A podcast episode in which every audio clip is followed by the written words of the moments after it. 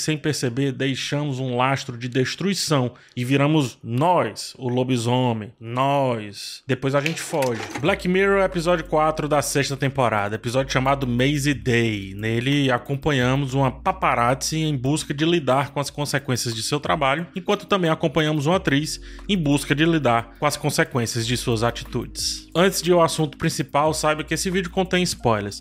Deixa aquele like aqui, cogite se inscrever no canal em algum momento e dá uma olhada na descrição para outros vídeos de Black Mirror, combinado? Muito obrigado e vamos lá ao que interessa.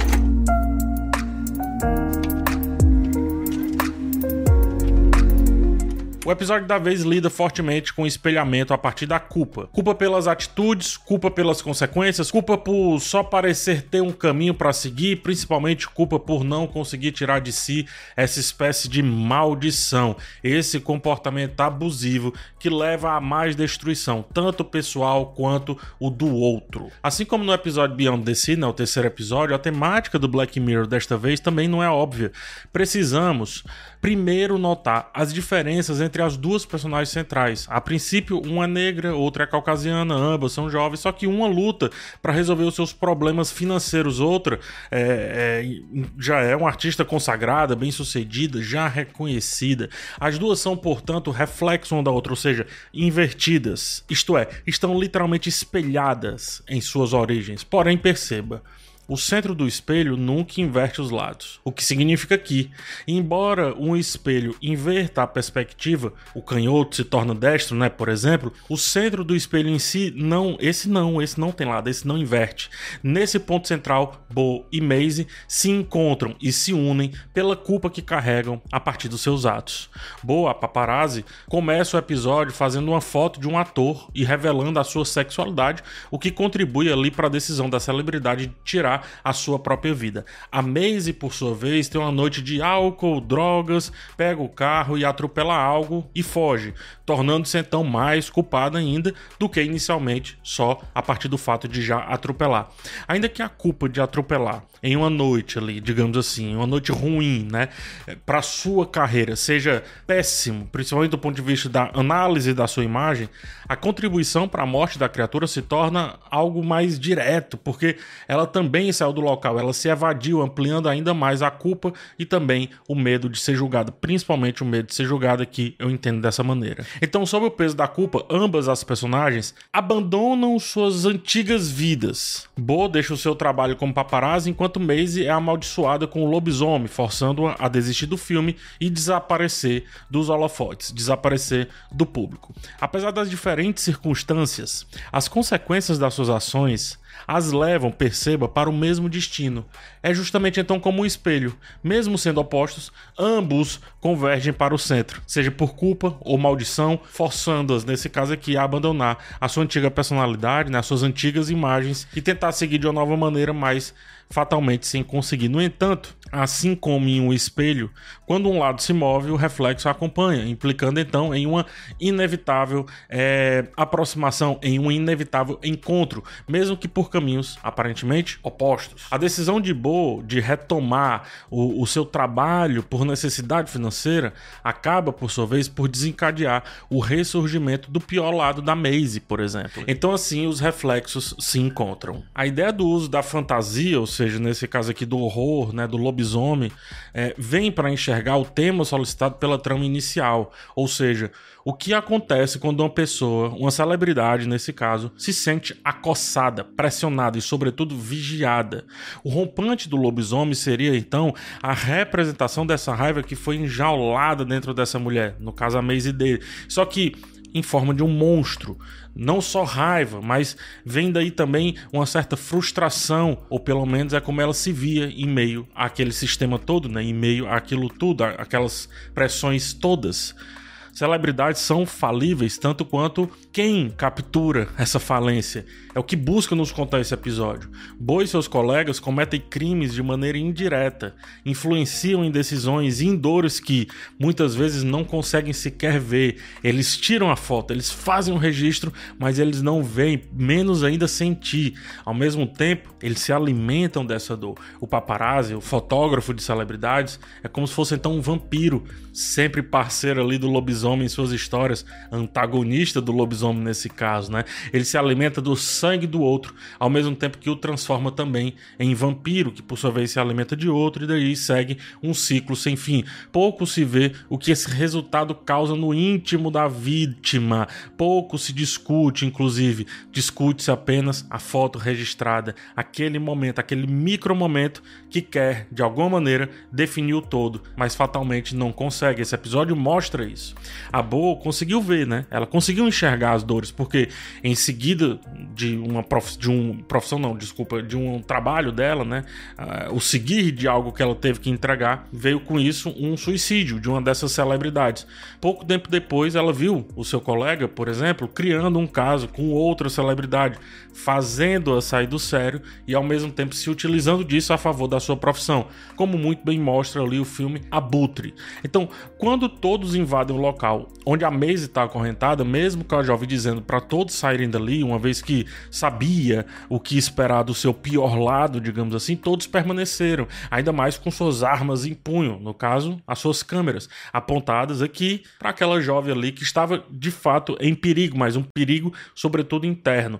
É como se cada um, é, é, se cada clique tirasse ou ajudasse a retirar o resto da sanidade que havia por ali naquela pessoa, levando-a a acessar o seu lado mais monstruoso. E isso tudo, Bo faz ao mesmo tempo que também liberta o monstro, de certa forma, né? Ela liberta a verdade que tantos fotógrafos abutres perseguiam, liberdade que levou cada um dos envolvidos ao extremo, seja morte, suicídio ou, no caso de Bo, a aceitação de que ela é tanto abutre quanto os outros amigos. E perceba, eles não conseguiram lidar com a verdade da dor daquela pessoa. Nenhum clique seria suficientemente bom ou completo, nenhum recorte da imagem daquela moça seria completo para definir o diachos que estava acontecendo, o horror que estava acontecendo, a fantasia que estava acontecendo ali, é, em maneira de exprimir, né, alegoricamente, a dor daquela pessoa.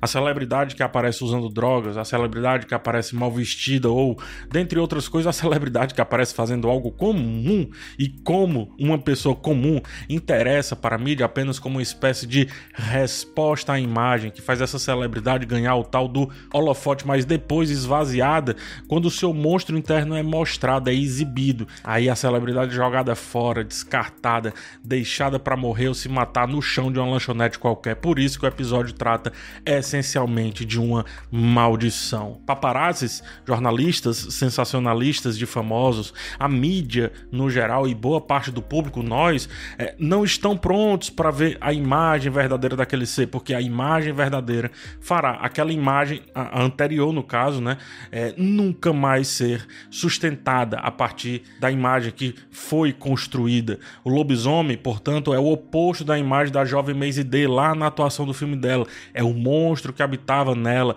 fruto de suas atitudes, dores, culpas e erros também, mas sobretudo da pressão. Quem mandou ela virar famosa? Grita um colega de trabalho lá da Boa, tentando justificar suas atitudes e a sua profissão. Assim é a mídia invasiva. Faz o que o nome diz muito bem, invade, cria problemas onde não precisam haver, tortura o culpado, ainda quando esse culpado era só um inocente. O monstro, por sua vez, responde: ora, é o trabalho trabalho dele, né? A pergunta é: quem criou esse monstro? As atitudes isoladas da celebridade? Ou todo um sistema que explora a sua imagem e a coloca em uma pressão tão grande que não cogita se entregar quando faz algo errado? No final, quando Maisie implora a Bo para terminar a sua vida, a Bo proporciona a ela essa escolha, se eximindo da decisão, mas ainda agindo também como instrumento, ou seja, agindo de maneira indireta. É aqui que a diferença entre dolo e culpa entram em cena. Dolo se refere a uma ação realizada com intenção, enquanto culpa refere-se a uma ação realizada por negligência ou imprudência, sem intenção direta. Por exemplo, poderíamos argumentar que a morte da princesa Diana foi um ato doloso dos paparazzi que, as, que a perseguiam incessantemente Não, mas podemos afirmar que existe culpa nessa equação partindo aí dos paparazzis. As ações diretas, portanto, resultaram em uma consequência indireta, assim como o Bo, que arrasta a arma até a Maze, naquele caso a celebridade que está em apuros. Naquele momento sacramental, ambos utilizam as suas armas. Bo dispara o obturador da câmera, capturando o último suspiro da verdade de Maze, e Maze, por sua vez, dispara a arma que ela mesma colocou em sua cabeça. Estamos falando de espelhos o tempo inteiro nesse episódio, o tempo inteiro. A cena final é um espelho da cena inicial. Uma paparazzi mostrou o que a sociedade pode ver como algo monstruoso de uma celebridade, e isso a levou para uma abordagem feroz da mídia e, consequentemente, a sua morte. As ações finais de Bo levaram, por sua vez, à morte de Maisie, cujo nome deixa bem claro o panorama inteiro, Maisie Day. A pronúncia de seu primeiro nome, Maisie, muito se assemelha com a palavra Maze, que é de labirinto em inglês. O segundo nome é Dia, é Day, né? O dia. Ou seja, era só mais um dia no labirinto daquela celebridade, mas também daquela que suga, sugará e sempre estará presente ali para reter, roubar a imagem da celebridade até transformá-la no monstro que há no centro desse labirinto. Monstro esse que quem causou, e eu não estou dizendo quem, vai ter que agora ou matar ou morrer. A questão é se consegue ou se não consegue. Agora a maldição segue aí com a fotógrafa, tanto buscou a foto perfeita que achou e agora está dentro de si e todo o vindouro remorso para com o destino de Maisie Day também habita naquela pessoa, naquela memória, naquele memory card, né? naquele registro daquela cena. Mas infelizmente é só mais um dia no labirinto. Relaxa, é só mais um dia. Se não ela, seria outra pessoa e assim para sempre. E a gente compra, adora nesse caso animal e algoz, adora bicho e domador ao mesmo tempo adora coisa e criador. Nos alienamos a partir disso e, sem perceber, deixamos um lastro de destruição e viramos nós, o lobisomem. Nós. Depois a gente foge. Deixamos lá para morrer sem saber do que se trata aquela celebridade. Se não morrer de fato, morre no esquecimento. Permanecemos então à espera da próxima vítima, à espera da cabrita presa ao pé da cama, à espera de alguém que faça a nossa ânsia, a nossa fome diminuir por pelo menos mais um pouquinho, e aí a nossa sede feroz de sangue alheio será compensada. A pergunta que eu faço é: nesse espelho aí, em qual lado do reflexo você tá? Em qual lado do reflexo você habita? Eu aposto, assim como eu, que é do lado que se aproxima e por isso faz o reflexo se aproximar, mesmo que ele não queira.